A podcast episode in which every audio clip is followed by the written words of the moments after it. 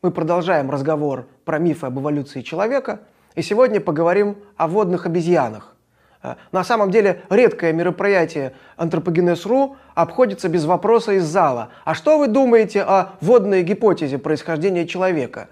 Э, водная обезьяна и идея о том, что у нас в недалеком прошлом был водный предок, она очень популярна и периодически всплывает в популярной литературе, в том числе и у российских авторов. Ну, есть совершенно маргинальные варианты. Например, есть такой псевдоученый Виктор Тен, в его книге он выводит человека прямо из древних дельфинов.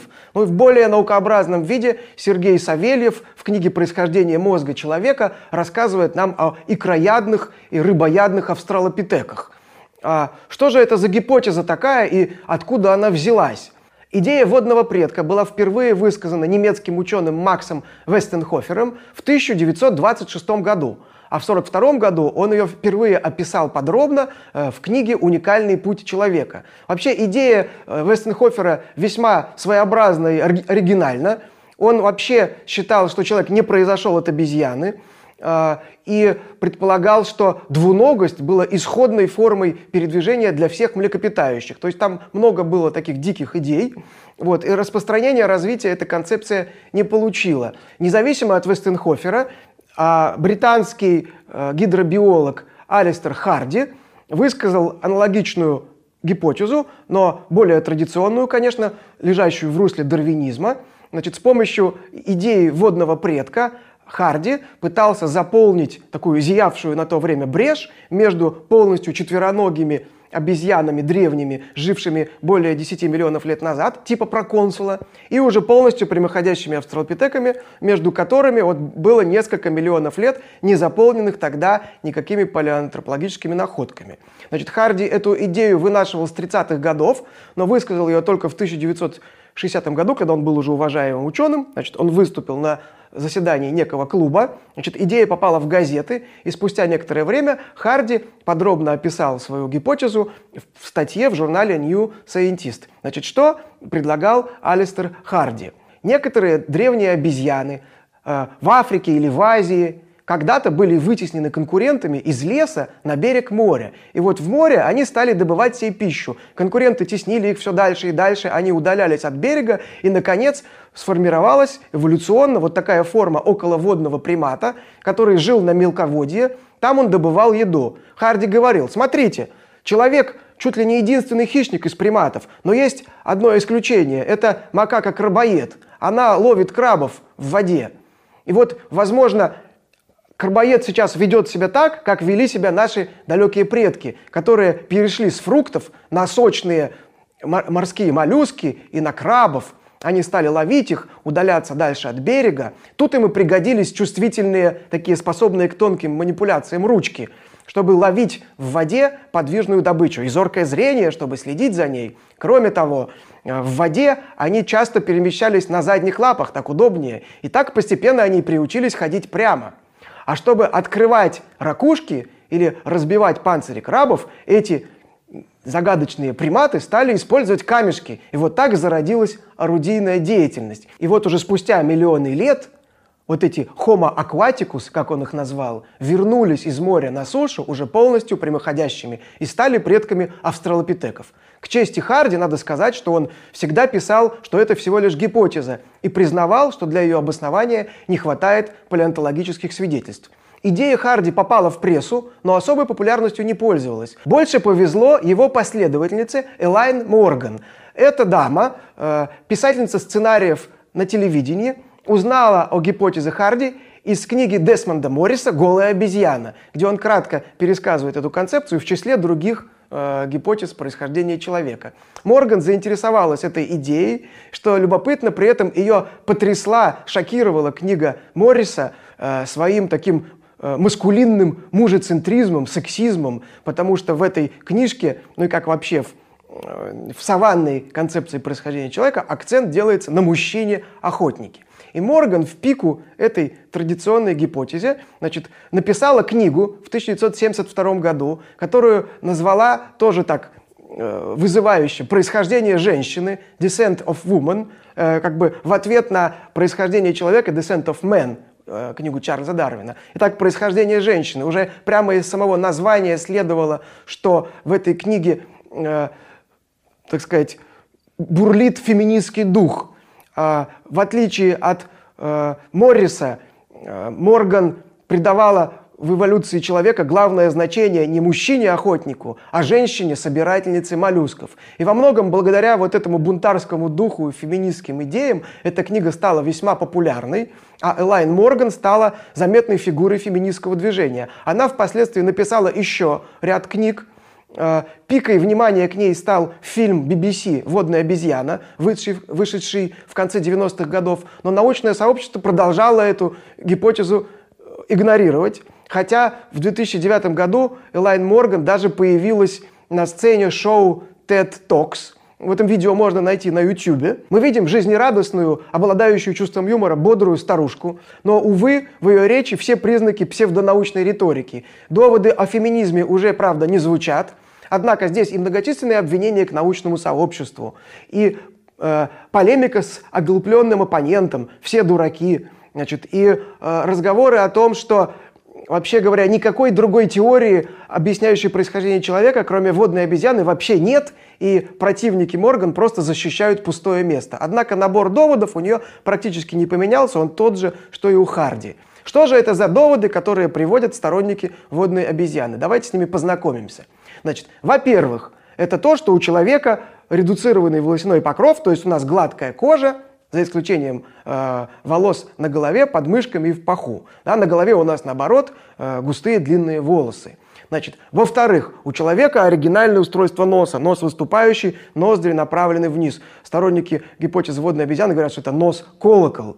И вообще устройство носоглотки, позволяющее не, не, не проникать, так сказать, препятствовать проникновению воды к нам внутрь, вот, человек умеет задерживать дыхание, умеет подолгу находиться под водой. У нас, в отличие от других приматов, толстый слой подкожного жира. Элайн Морган даже говорит, что человек единственный примат, способный к ожирению. Никакие другие приматы на это не способны. Значит, кроме того, у нас даже есть некие рудиментарные перепонки между пальцами. Посмотрите, наш, наше тело вообще все обтекаемое. Значит, люди, в отличие от многих других обезьян, не боятся воды, любят ее. Э, человек очень сильно зависит от воды.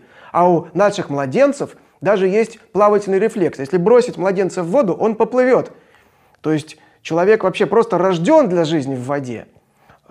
И так далее, и так далее. То есть весь набор доводов э, сторонников этой гипотезы весьма обширен. Он включает даже, например, размеры полового члена у мужчин. То есть у человека такой большой половой член, потому что в воде для спаривания нужно э, проникать более глубоко.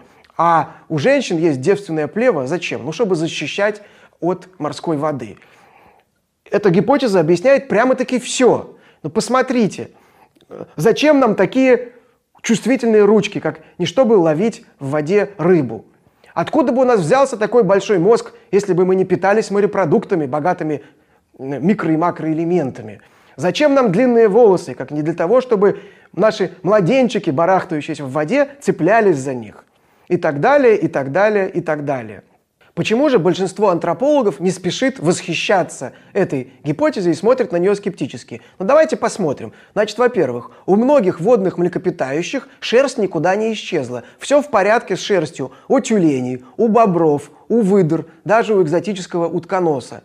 А, лишились волосяного покрова только такие специализированные водные млекопитающие, как, например, дельфины или моржи у которых помимо этого есть куча других адаптаций к жизни в воде, у которых, э, которых у человека даже близко нету.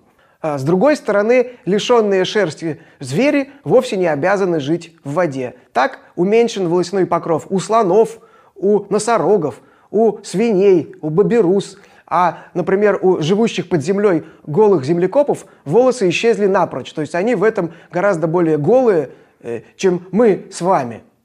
Исчезновение волосяного покрова э, прекрасно объясняется в рамках традиционной саванной теории, которую вы, наверное, помните. Э, когда наши предки вышли из лесов на открытое пространство, где палило солнце, им понадобилось больше потеть, то есть понадобилась более эффективная теплоотдача, но поскольку пот лучше испаряется с открытой кожи, волосяной покров исчез за ненадобностью. Идея, что наши предки стали ходить прямо в воде, остроумна, но она не более убедительна и не более правдоподобна, чем другие более традиционные гипотезы, которые предполагают, что нашим предкам понадобилось ходить прямо, например, в саванне, в высокой траве, или что это привычка, оставшаяся у наших предков с времен, когда они перемещались по деревьям, держась руками за ветви над головой.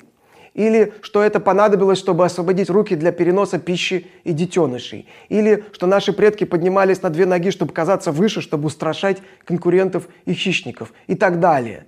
А тот, кто утверждает, что приматы не страдают ожирением, он просто никогда не видел орангутанов в зоопарке или не наблюдал, что происходит с макакой, например, если посадить ее в маленькую клетку и не давать ей двигаться. У них вырастает точно такое же брюхо. Особое уникальное строение носоглотки вовсе не мешает людям захлебываться. И вообще, э, водолюбивость человека и его приспособленность к жизни в воде не нужно переоценивать. Люди не только классно плавают, и, кстати говоря, для этого нужно учиться – я уверен, что далеко не все наши зрители, кстати говоря, умеют это делать. Вот, люди прекрасно тонут. Вообще ежегодно на нашей планете тонет около 360 тысяч человек. Это данные э, Всемирной организации здравоохранения. Многовато для водного млекопитающего, не правда ли? Но нетрудно догадаться, что девственное плево защищает от морской воды только до первого раза. Значит, теперь про плавательный рефлекс. Действительно, вид младенца, который беспечно с улыбкой барахтается в воде, производит сильное впечатление. Недаром с этого образа начинается упомянутый мной фильм BBC про водную обезьяну. Ну а возникает вопрос, а кто-нибудь проверял наличие такого рефлекса у других млекопитающих, кроме человека? Вы знаете, проверял. Даже в 1939 году проводились такие эксперименты, которые показали, что водный такой плавательный рефлекс есть не только у человека, но и у мышей, крыс, опоссумов, морских свинок. Кстати говоря, у макак резусов, у которых он угасает через две недели. И вот у человекообразных обезьян никто наличие такого рефлекса не проверял. То есть либо на, придется предположить, что у всех этих млекопитающих был в недавнем прошлом водный предок, либо надо искать другое объяснение. Ну, например, что, допустим, это такая сохранившаяся память о том, что еще недавно в утробе матери плод находился в водной среде. Значит, что касается нашего замечательного выступающего носа, то данные палеонтологии говорят нам, что еще у первых людей, у первых представителей рода Homo носик был такой коротенький, обезьяний, а вовсе не выступающий человеческий. Так что тут тоже, ребят, не сходится. Вообще, гипотеза водной обезьяны – это такая классическая попытка найти одно объяснение на все случаи жизни. То есть это гипотеза, которая объясняет прямо-таки все – и именно это делает ее сомнительной. Потому что вообще-то мы сейчас знаем, что антропогенез, вот процесс становления человека, это длительный сложный процесс, который тянулся миллионы лет, и в процессе этого менялся климат, менялся ландшафт, менялся рацион.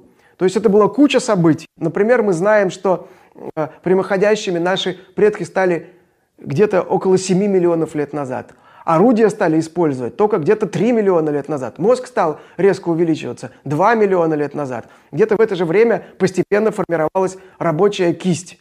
Э, то есть мы видим события, которые происходили в разное время по разным причинам. Поэтому и нормальные ученые тут для каждого из событий ищут свои гипотезы, хотя и взаимосвязанные. Когда же мы пытаемся придумать одну гипотезу на все случаи, то мы вообще выходим из поля науки в область фантазии. То есть, знаете, когда ищем одну таблетку от всех болезней.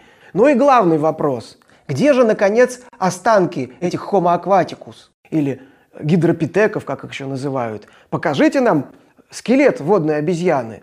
Как я говорил, Харди действительно ждал, когда будут сделаны такие находки, и уже 80-летним старцем на закате своей жизни он даже обращался к британскому э, департаменту геологии с предложением снарядить экспедицию, вот, чтобы раскопать где-то миоценовое прибрежное отложение и постараться все-таки найти скелет Homo aquaticus. Э, Харди никаких результатов не дождался. И его гипотеза во многом умозрительная, была призвана, как я говорил, заполнить пробел в палеонтологической летописи. Но с тех пор прошли годы, и этот пробел схлопнулся.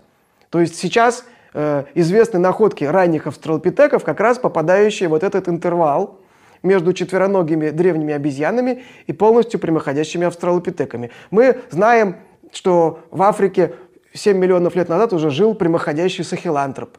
Э, мы знаем, что чуть позже э, в Африке появляются ардипитеки. Это уже прямые предки австралопитеков. И вот, казалось бы, это и должна быть та самая наша водная обезьяна. Поскольку скелет ардипитека хорошо изучен, то где же там признаки полуводного образа жизни? Мы их там не видим. Вместо этого мы видим адаптации к древесной жизни.